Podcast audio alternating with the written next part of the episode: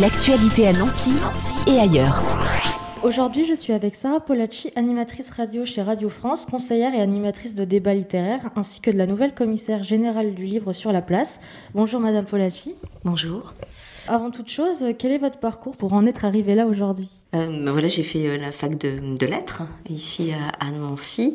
Je suis aussi passée par, euh, par l'EECA, l'Institut de cinéma, où j'ai fait une licence maîtrise à l'époque, c'est comme ça qu'on les, qu'on les appelait. Et puis je suis tombée par hasard. À l'époque, je crois qu'il fallait faire un stage, donc j'ai fait un stage à la radio, à Radio France. Et j'y suis restée. En réalité, j'ai pas trop choisi, mais euh, je suis tombée là-dedans. Et puis, euh, ça fait 20 ans maintenant que je suis à Radio France. Et j'ai fait parallèlement des modérations, beaucoup de modérations pour des salons du livre un peu partout en France, un peu de presse écrite aussi, etc. Et, euh, et pour le livre sur la place, c'est presque la continuité logique, puisqu'on était, nous, à Radio France, partenaires depuis longtemps de ce salon. Qu'un jour, j'étais peut-être un peu prête pour, pour prendre ce, ce poste-là. Voilà, un parcours extrêmement simple finalement.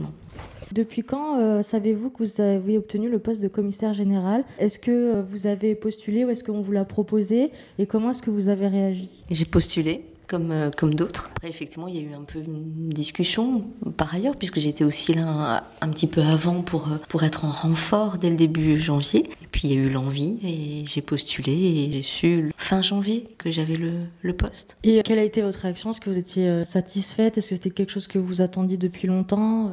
Non, non, je ne sais pas quoi répondre à cette question parce que je ne sais pas si j'étais satisfaite. J'ai eu l'impression que tout allait très vite voilà, un peu bousculé dans le ronron euh, quotidien. Et puis finalement, c'est une nouvelle aventure, donc c'est très excitant et très angoissant aussi. Donc euh, voilà.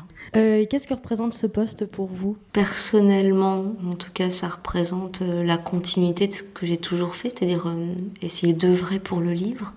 Être, j'ai l'impression aussi que c'est un poste de passeur, comme pour la radio. Finalement, c'est essayer de faire se rencontrer un public et, des écrivains. Donc finalement, c'est la continuité. Après, ce qu'il représente aux yeux des autres aussi, ce que représente un poste comme celui-ci, je crois qu'il suscite pour certains des, enfin, des convoitises et en même temps peut-être un poste un peu charnière ou un peu, enfin, c'est pas trop. C'est euh, et en fait, c'est un poste euh, qui est très humain, je crois, avec un, un poste où on doit quand même concilier euh, l'amour du livre et en même temps la, la, conscience que c'est un rôle un peu politique aussi. Donc, euh, il est un peu à la charnière de plein de choses. Quelles sont vos aspirations en ce qui concerne l'événement du livre sur la place de cette année? La continuité, faire la même chose que ce qui se faisait avant, donc essayer de respecter les, ce qui a fait la, la force de ce salon. Donc ça, je vais essayer d'être dans la continuité en apportant mes touches à moi, qui sont une sensibilité pour peut-être des, fois des auteurs un peu moins connus,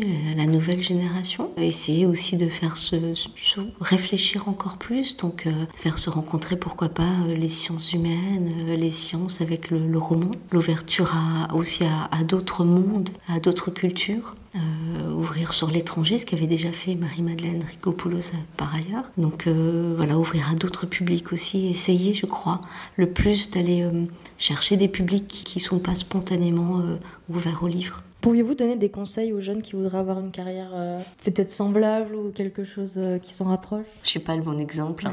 Pas, je suis quelqu'un qui apprend qui vient malheureusement. J'ai pas été plus ambitieuse que ça d'une certaine manière. Peut-être faire confiance euh, je sais pas avoir confiance en ses rêves. Ou en tout cas en ce qu'on aime.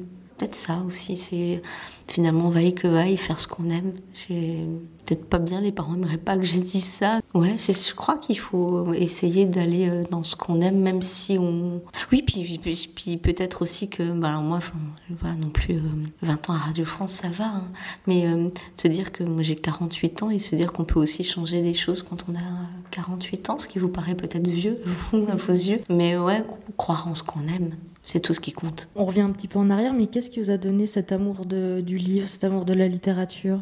Une professeure de français, mais sincèrement, hein, prof au collège. Et euh, alors, c'était une bonne prof parce que elle respectait le programme, elle respectait ce qu'on aimait lire, nous jeunes adolescents et adolescentes, euh, qui aimions des choses un peu qui n'étaient pas très littéraires peut-être à la base. Elle nous a fait confiance, on, lui parlait de ce qu'on aimait lire, et du coup, on, respectait ses propositions à elle. Et euh, c'était une prof aussi qui aimait le théâtre, donc j'ai fait du théâtre théâtre quand j'étais avec elle. Et du coup, j'ai aimé ça. Peut-être aussi que j'étais une jeune ado qui était très solitaire et je trouvais dans les livres des choses et euh, j'aimais ça. Donc, euh, et c'est pas à la maison parce qu'il n'y avait pas de livres, pas beaucoup de livres chez moi. Peut-être que c'est aussi la rencontre avec certains livres, je crois. Enfin, je sais pas.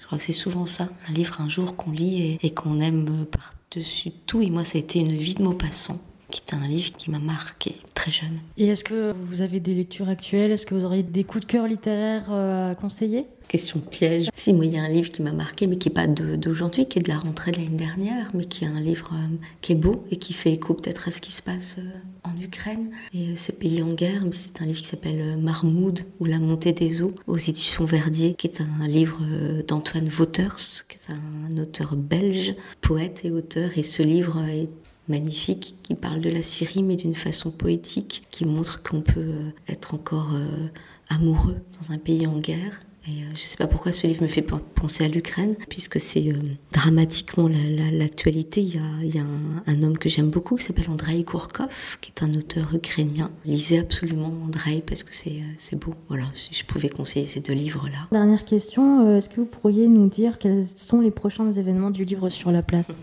Je crois que je ne peux pas trop dire les dates. Je, je, je, peux vous dire que David Funkinos sera là le 12 mai. Je ne suis pas sûre de pouvoir vous dire les autres, mais euh, vous le saurez très rapidement en tout cas, on aura des gros noms qui viendront euh, en mai et en juin pour les grandes rencontres du livre sur la place. Chers auditeurs, si vous le souhaitez avoir plus d'informations sur le festival littéraire du livre sur la place, vous pouvez aller sur le site internet lelivresurlaplace.nancy.fr et vous pourrez retrouver également cette interview en podcast sur notre site internet www.fadjet.net.